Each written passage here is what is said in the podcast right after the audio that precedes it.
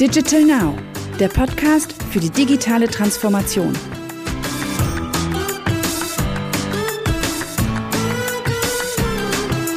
Herzlich willkommen zu einer neuen Episode unseres Digital Now Podcast. In dieser Folge sprechen wir über das Thema Elektromobilität und Ladeinfrastruktur. Denn wenn der Umstieg vom Verbrennermotor auf den Elektroantrieb gelingen soll, muss das Netz an Lademöglichkeiten weiter ausgebaut werden. Das klingt erstmal trivial. Um aber möglichst effektiv voranzukommen, müssen die neu geschaffenen Lademöglichkeiten optimal ausgelastet werden und das breite Angebot der vielen verschiedenen Ladesäulenbetreiber für die Fahrerinnen und Fahrer auch nutzbar gemacht werden. Und dabei sind viele Besonderheiten zu beachten. Klingt kompliziert, ist es auch. Also ein klarer Fall für einen E-Mobility-Experten wie unseren heutigen Gast Dr. Markus Eisel. Einfach macht man es sich übrigens auch, wenn man ab und zu das Auto stehen lässt und mit dem Rad fährt. Oder auch zu Fuß geht, denn dabei kann man ganz wunderbar Podcast hören. Lasst uns starten. Hallo und herzlich willkommen, liebe Hörerinnen und Hörer. Mein Name ist Heike Hunzmann und ich gehöre zur Redaktion unseres Digital Now Magazins. Und ich begrüße ganz herzlich meinen heutigen Gast, Dr. Markus Eisel vom Team der Valentic Software und Technology Innovations. Markus, stell dich doch mal kurz selber vor. Ja, hallo, herzlichen Dank für die Einladung. Mein Name ist Markus Eisel. Ich bin Geschäftsführer der Valantic Software and Technology Innovations und verantwortlich für Business Development und Delivery dieses Valantic Competence Centers. Dann lass uns direkt ins Thema springen. In unserem Vorgespräch hast du erwähnt, dass die Ladeinfrastruktur für Elektromobilität oder für Elektroautos in Deutschland gar nicht so schlecht ist wie ihr Ruf. Wie kommst du zu dieser Aussage? Ja, also das muss man sicher differenziert betrachten. Aber vor etwa einem Jahr haben wir uns die Mühe gemacht und haben Zahlen zusammengetragen, um einfach mal den Stand der Elektromobilität im Sinne von Ladeinfrastruktur und Elektroautos zu betrachten, zu analysieren. Und dabei haben wir ähm, festgestellt, dass das Verhältnis zwischen Elektroautos und Ladeinfrastruktur eigentlich ein ganz gutes ist. Der Trigger für diese Untersuchung war ein Beitrag bei LinkedIn von Ionity, einem großen Ladenetzbetreiber äh, von Superchargern in Europa, die auch Zahlen publiziert haben und sich daraus ergab, dass etwa ein halber Ladevorgang pro Tag, pro Ladepunkt stattfindet an den 400 äh, Ladestationen, die Ionity aktuell in Europa betreibt. Und ähm, wir haben das erweitert auf die gesamte Ladeinfrastruktur in Deutschland und kamen zu ziemlich genau den gleichen Ergebnissen. Wir haben Annahmen getroffen über wie viel fährt ein Elektroauto im Jahr im Schnitt, wie viel braucht es im Schnitt und wie oft lädt es an öffentlichen Ladestationen. Und da kam eben heraus, dass pro Ladestation etwa ein halber Ladevorgang pro Tag stattfindet. Wir haben dann im nächsten Schritt das Ganze mal in die Zukunft extrapoliert und haben uns eine Reihe von Studien angeguckt über, wie entwickelt sich quasi der Rollout von Elektroautos in Deutschland in den nächsten vier Jahren und wie sieht es mit der Ladeinfrastruktur aus. Auch da gibt es eine Reihe von Prognosen haben wieder die gleichen Annahmen getroffen, allerdings auch die Annahme, dass ich sag mal, das Laden zu Hause etwas geringer wird, dass mehr an öffentlichen Ladestationen geladen wird. Letztendlich bleibt es aber bei dem Ergebnis, dass die Anzahl der Ladevorgänge pro Ladestation etwa bei einem halben pro Ladepunkt bleibt. Wir haben natürlich hier eine ganze Reihe von recht vereinfachenden Annahmen getroffen, nämlich dass ich sag die Verteilung von Ladevorgängen über alle Ladestationen völlig gleich ist. Das ist sicher eine sehr äh, vereinfachende Annahme, weil natürlich ähm, unterschiedliche Ladestationen existieren. Ähm, man redet ja von AC-Ladern, ähm, in die häufig in Städten gebaut werden. Ähm, man redet von DC-Ladern, ähm, die auf äh, den, an den Autobahnen und, äh, und, und Rastplätzen ähm, aufgebaut werden. Und hier sind sicher die, die Verhältnisse von äh, Ladevorgängen pro Ladestation ähm, unterschiedlich. Also bei AC und DC, da denke ich als Elektrotechnikler ja irgendwie an was anderes. Aber diese Abkürzungen hört man ja häufig, wenn es um das Thema Elektromobilität geht. Ähm, du hast es schon ein bisschen erläutert, aber erklär uns doch noch mal ein kleines bisschen mehr dazu. Genau, also ACDC hat nichts mit der Rockband zu tun, die es mal gab, sondern es sind einfach zwei unterschiedliche Technologien. AC steht für Wechselstrom, DC steht für Gleichstrom. Und aufgrund der, ja, der unterschiedlichen Technologien ist es so, dass mit Wechselstrom betriebene Ladestationen immer einen geringe, eine geringere Ladeleistung zur Verfügung stellen. Im Schnitt oder die meisten AC-Lader haben eine Leistung von 22 Kilowatt. Mit den Gleichstromladern, den sogenannten High-Power-Chargern, erreicht man deutlich höhere Ladeleistungen, nämlich bis zu 350 Kilowatt und damit natürlich auch viel schnellere Ladezeiten. Und das spielt insbesondere, wenn man mal, lange Strecken fährt, eine große Rolle, weil man natürlich nicht irgendwo stundenlang stehen will, um das Auto aufzuladen.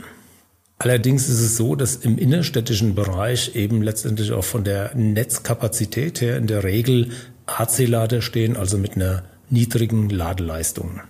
Also wenn wir jetzt dann über innenstädtische Ladeleistung oder Ladestationen sprechen, ja, also ich wüsste jetzt zum Beispiel bei mir in der Kölner Innenstadt gar nicht, wo ich mein Elektroauto laden könnte. Also ich kann ja nicht ein Kabel aus dem dritten Stock hängen lassen und einen Parkplatz vor der Türe bekommt man ja in der Regel auch nicht.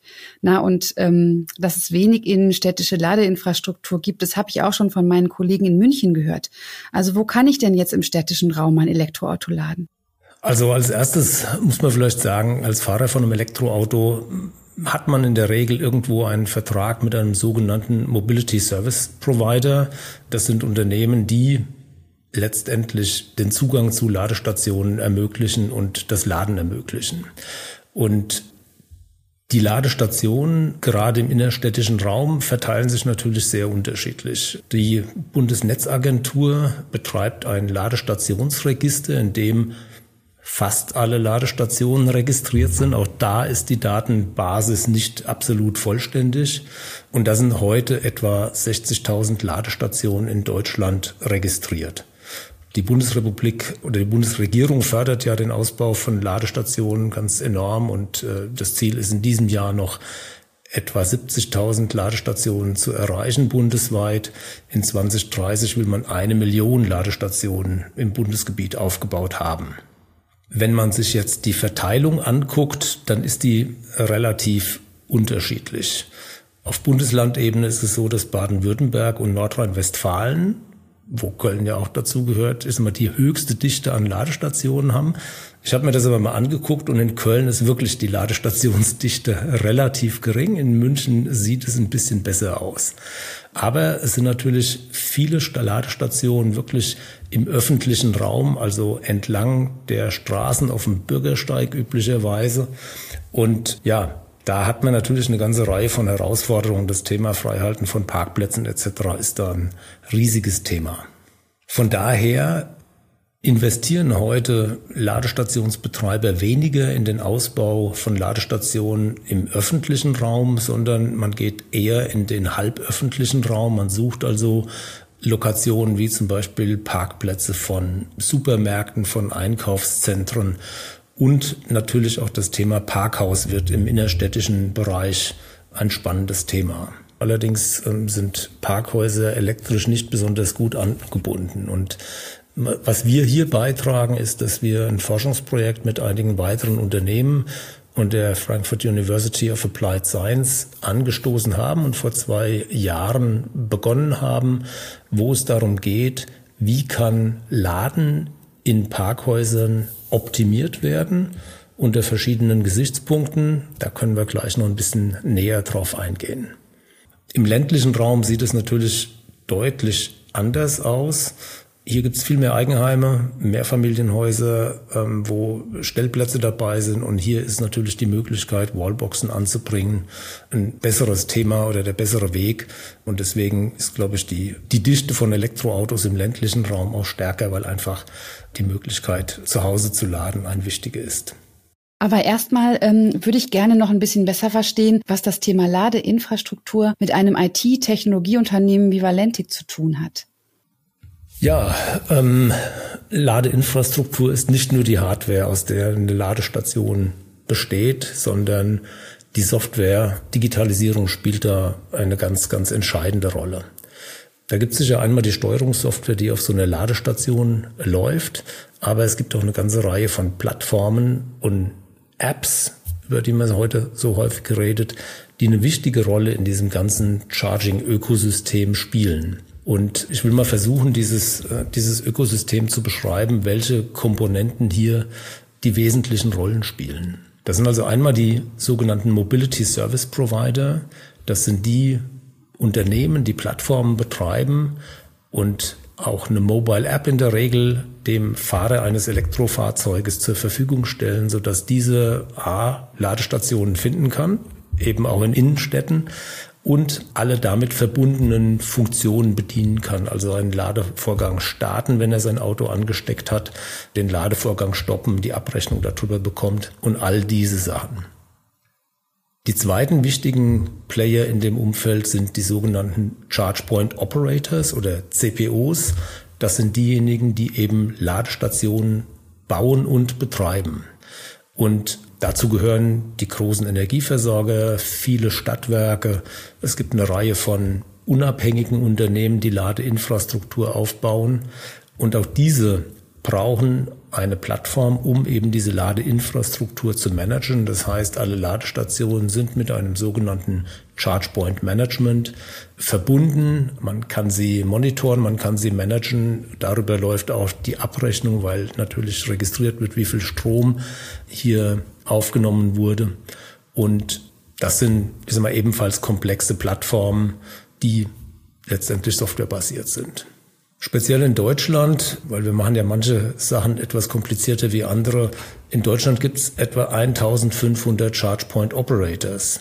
Und damit entsteht natürlich eine Komplexität zwischen dem Mobility Service Provider, der dem Endkunden einen Dienst anbietet, und den Charge Point Operators.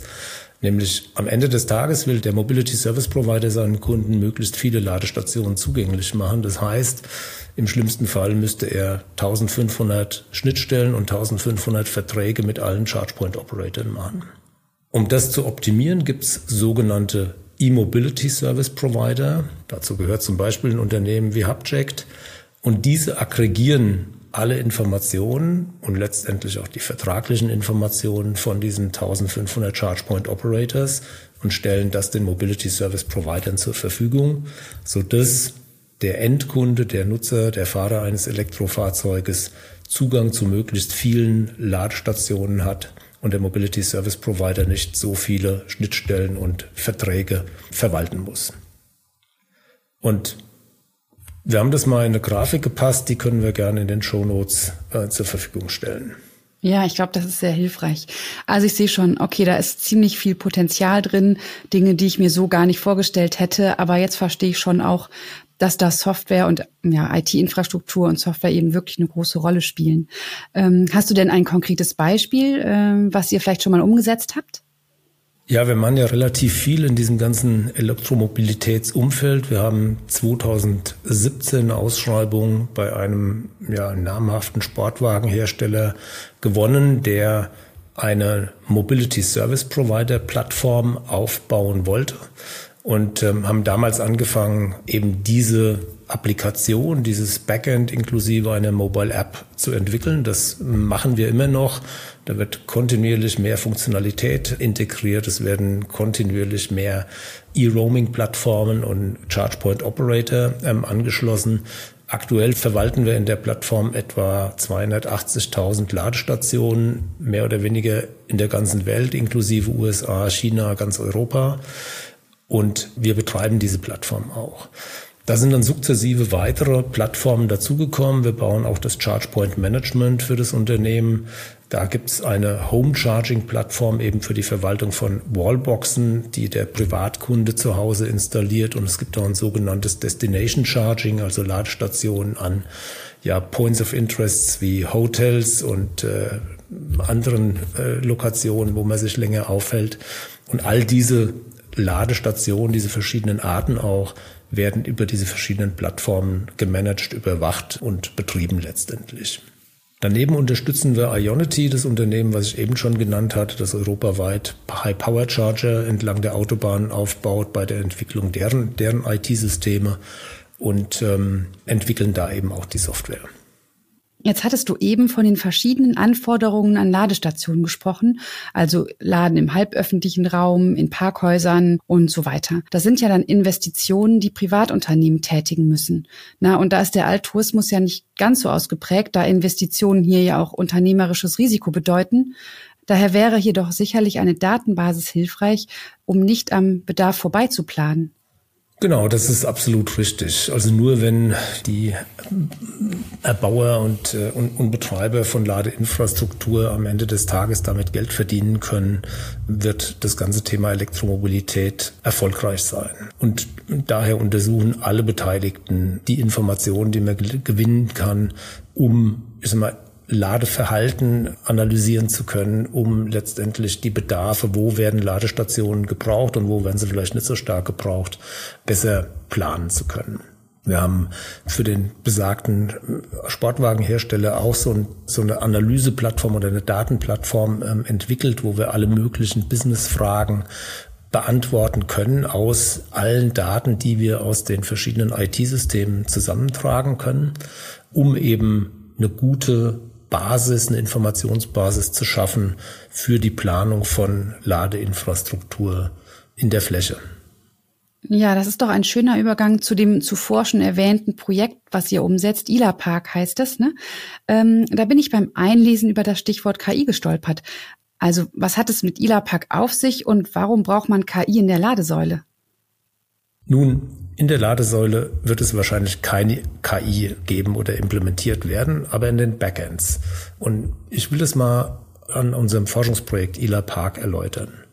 Mit ILA Park wollen wir das Laden im urbanen Raum optimieren, also in den Städten. Und zwar mit dem Ziel, dass der Rollout von Elektromobilität in den Städten beschleunigt wird. In Städten gibt es weniger Stellplätze, an denen Wallboxen angebracht werden können. Folglich muss Ladeinfrastruktur im öffentlichen und halböffentlichen Raum gebaut werden. Und Parkhäuser sind hier eine Möglichkeit. Leider sind die in der Regel nicht so gut elektrisch angebunden, so dass man da beliebig viele Hochleistungsladestationen integrieren oder aufbauen kann. Mit ILA Park vernetzen wir Ladestationen in Parkhäusern und steuern die Belegung der Ladestationen mit Intelligenz. Um das zu verdeutlichen, will ich mal ein Szenario vorstellen. Wenn ich mit meinem Elektroauto in die Stadt fahre, dann steuere ich ja nicht gezielt ein Parkhaus an, sondern ich will zu einer bestimmten Adresse. Ich habe einen Termin, ähm, ich will ins Theater oder ins Kino und habe daneben aber auch eine Reihe von Präferenzen, die berücksichtigt werden sollten. Angefangen nämlich wie weit will ich denn von dem Platz, wo ich parke, zu meinem Termin oder zum Theater oder Kino laufen? Ist es mir lieber mehr zu zahlen oder weniger zu zahlen? Brauche ich nach meinem Termin viel Strom oder wenig Strom, weil ich noch weit fahren will oder weil ich nur noch bis nach Hause fahren will? Das sind alles Punkte, die wir versuchen zu berücksichtigen bei der Zuweisung dann eines Parkhauses und einer Ladestation an mich. Und das ist das, was Ila Park tut, aufgrund von meinen hinterlegten Präferenzen und dem Ziel, wo ich hin will, macht es mir Vorschläge, wo ich parken und laden kann. Und das in einer Art Ranking oder in einer Priorisierung, so dass ich dann das Parkhaus auswählen kann und dorthin geleitet werde und dort laden kann. Aber das ist jetzt ein Forschungsprojekt, richtig? Und gibt es denn im Rahmen der ILA Park Zusammenarbeit schon Pläne, das Projekt auf andere Standorte zu erweitern? Genau, also das ist ein Forschungsprojekt, gefördert vom Bundesministerium für Wirtschaft und Klimaschutz, über drei Jahre gefördert und wir sind ein Konsortium von insgesamt vier Unternehmen und der Frankfurt University of Applied Sciences. Und Frankfurt ist unsere Pilotstadt, in der wir das machen. Wir haben auch einen assoziierten Partner, die Betriebsgesellschaft Parkhäuser in Frankfurt die uns hilft, das Ganze zu realisieren. Und im Rahmen von dem Forschungsprojekt bauen wir auch Ladeinfrastruktur in Parkhäusern auf. Wir haben also gerade das erste ausgestattet mit einer Reihe von portablen Ladestationen und einer Pufferbatterie. Und wir sind jetzt seit zwei Jahren in dem Projekt, haben eine ganze Reihe schon erreicht und sind jetzt im nächsten Jahr dabei zu evaluieren, wie können wir das Ganze weiterentwickeln und was sind quasi die Ergebnisse von dem Projekt, die dann einer Vermarktung zugeführt werden können. Dann muss ich mich in Köln also noch ein bisschen gedulden. Naja, schade. Aber ähm, wie sieht denn deiner Meinung nach die Ladeinfrastruktur der Zukunft aus? Also generell, also wo werden wir in Zukunft laden? Und das wird sicher ein Mix aus verschiedenen Konzepten. Es ist heute schon so und da wird sich auch nur ein Teil dran ändern, dass ist mal der wesentliche Teil von Ladevorgängen und damit auch mal der wesentliche Teil von Strom zu Hause geladen wird. Wir haben ja eine hohe Anzahl von Eigenheimen in Deutschland. Somit ist das Laden zu Hause ein ganz wichtiger Aspekt. Heute sind das etwa 80 Prozent aller Ladevorgänge. Das wird sich ein Stück weit auch verschieben in Richtung von Laden bei der Arbeit. Es ist heute schon so, dass viele Unternehmen Ladeinfrastruktur in ihren Parkhäusern auf ihren, auf ihren Parkplätzen aufbauen und somit quasi während der Arbeitszeit, wo das Auto eh steht, geladen werden kann. Ein weiterer großer Teil wird eben dort sein, wo ich mich länger aufhalte. Ich habe es eben schon erwähnt, Parkplätze von Einkaufszentren, von Supermärkten und ähnlichen Sachen bieten einmal, ist immer die gute Infrastruktur, da ist reichlich Platz und da wird eh geparkt. Und ich halte mich an solchen Stellen halt auch über eine gewisse Zeit auf, wo bei einer vernünftigen Ladeleistung das Auto auch gut betankt werden kann, also gut beladen werden kann. Somit ist also dieses Laden im halböffentlichen Raum ein wichtiger Aspekt und dazu zählen wir eben auch die Parkhäuser, die sukzessive mit Ladeinfrastruktur ausgerüstet werden. Und der letzte Aspekt, der dazu kommt, und der ist aber genauso wichtig, ist nämlich, ist immer die Ladeinfrastruktur entlang der Fernstraßen. Also wenn ich lange Strecken fahre, dann muss ich unterwegs laden. Und in diesen Fällen will ich in der Regel auch schnell laden. Das heißt, entlang der Autobahnen und der Hauptverkehrsadern muss Hochleistungsladeinfrastruktur aufgebaut werden, so wie es heute eine Ionity tut, aber auch die anderen großen Ladestationsbetreiber mehr und mehr machen. Du hast eben das Wort tanken benutzt. Da denke ich natürlich direkt an die Tankstellenwelt und die Monopolbildung. Wie schaut es denn da aus im Bezug auf Strom? Wer wird denn die Strompreise bestimmen? Nun, ähm, die Strompreise werden auf dem Strommarkt bestimmt. Und der Strommarkt ist, ist mal relativ komplex. Ich stecke da nicht so tief drin, aber der ist im Wesentlichen durch Angebot und Nachfrage geregelt. Das Angebot entsteht natürlich aus unterschiedlichsten Quellen, nämlich ähm, bei den Kraftwerksbetreibern. Das sind die Anbieter auf den Märkten, heute ein, ein, ein, bunter Mix aus unterschiedlichsten Quellen, ähm, angefangen bei den ja viel diskutierten noch, noch bestehenden Kohlekraftwerken über Gaskraftwerke, aber mehr und mehr eben erneuerbare Energien und die Energieanbieter und eben damit auch äh, die Betreiber von Ladeinfrastruktur sind letztendlich die Abnehmer. Und aus diesem Grund bilden sich hier, glaube ich, keine Monopole, weil die alle auf dem gleichen Markt einkaufen und somit natürlich einfach die Preise im Wesentlichen über den Markt geregelt werden. Dann mal eine persönliche Frage. Fährst du selber auch ein Elektroauto? Ja, ich fahre seit äh, fast fast vier Jahren ein Elektroauto. Ähm, ich fahre einen Tesla und muss sagen, ich bin wirklich äh, ein überzeugter Elektromobilist. Ich äh, würde wahrscheinlich nicht wieder zurück auf einen Benzin- oder Diesel angetriebenen, Verbrennungsmotor angetriebenen äh, Wagen zurückschwenken wollen. Sehr schön. Aber der Neutralität halber, natürlich gibt es neben Tesla auch noch ganz viele andere tolle Hersteller von Elektrofahrzeugen wie VW, Renault oder BMW. Ähm, aber so nochmal zurück zu unserem Thema. Und ähm, wo lädst du dein Auto? Ja, wir haben das Glück, dass wir eine Garage haben, in der ich parken kann und wo wir auch eine Wallbox angebracht haben, so dass ich im Wesentlichen wirklich zu Hause lade. Die Reichweite ist so, dass man nur bei langen Fahrten unterwegs laden muss. Da gibt es dann eben ähm, in dem Fall von Tesla natürlich ein, ein gut ausgebautes äh, Schnellladenetzwerk. Aber das ist mittlerweile an den Autobahnen ja auch mit eben anderen ChargePoint Operator ist ganz gut ausgebaut. Also auf jedem Rastplatz stehen heute Schnellladestationen unterschiedlicher Hersteller und sicher auch unterschiedlicher Leistung, so dass man da unterwegs laden kann. Aber im Wesentlichen lade ich zu Hause. Und ähm, ja, wenn ich jetzt so eine Wallbox an meinem Grundstück habe, kann ich die dann auch anderen Fahrerinnen und Fahrern zur Verfügung stellen? Weil so könnte ich mich ja ja als Besitzer so einer Wallbox auch an der zukünftigen Infrastruktur beteiligen? Vielleicht geht's dann schneller.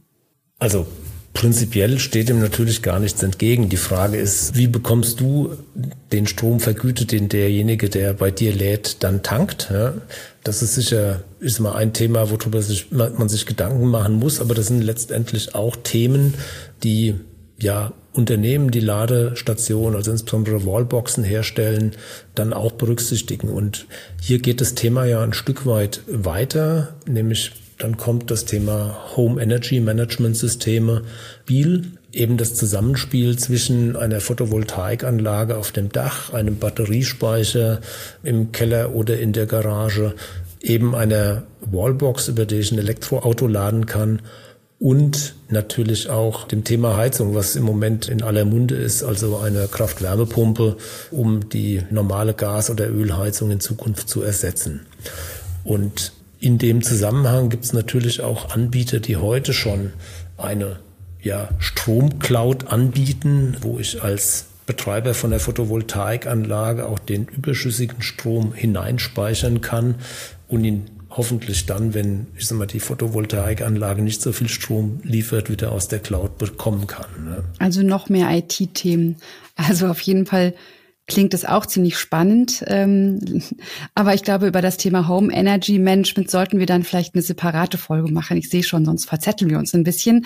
Ähm, dann lass uns nochmal zurück zur E-Mobilität kommen. Ähm, wie könnte denn jetzt unser Fazit lauten oder was muss passieren, damit mehr Bewegung in die Elektrifizierung des ähm, motorisierten Individualverkehrs kommt? Hm. Also ich glaube, dass das Interesse an der E-Mobilität und die Bereitschaft, ein Elektroauto zu wählen enorm zugenommen hat.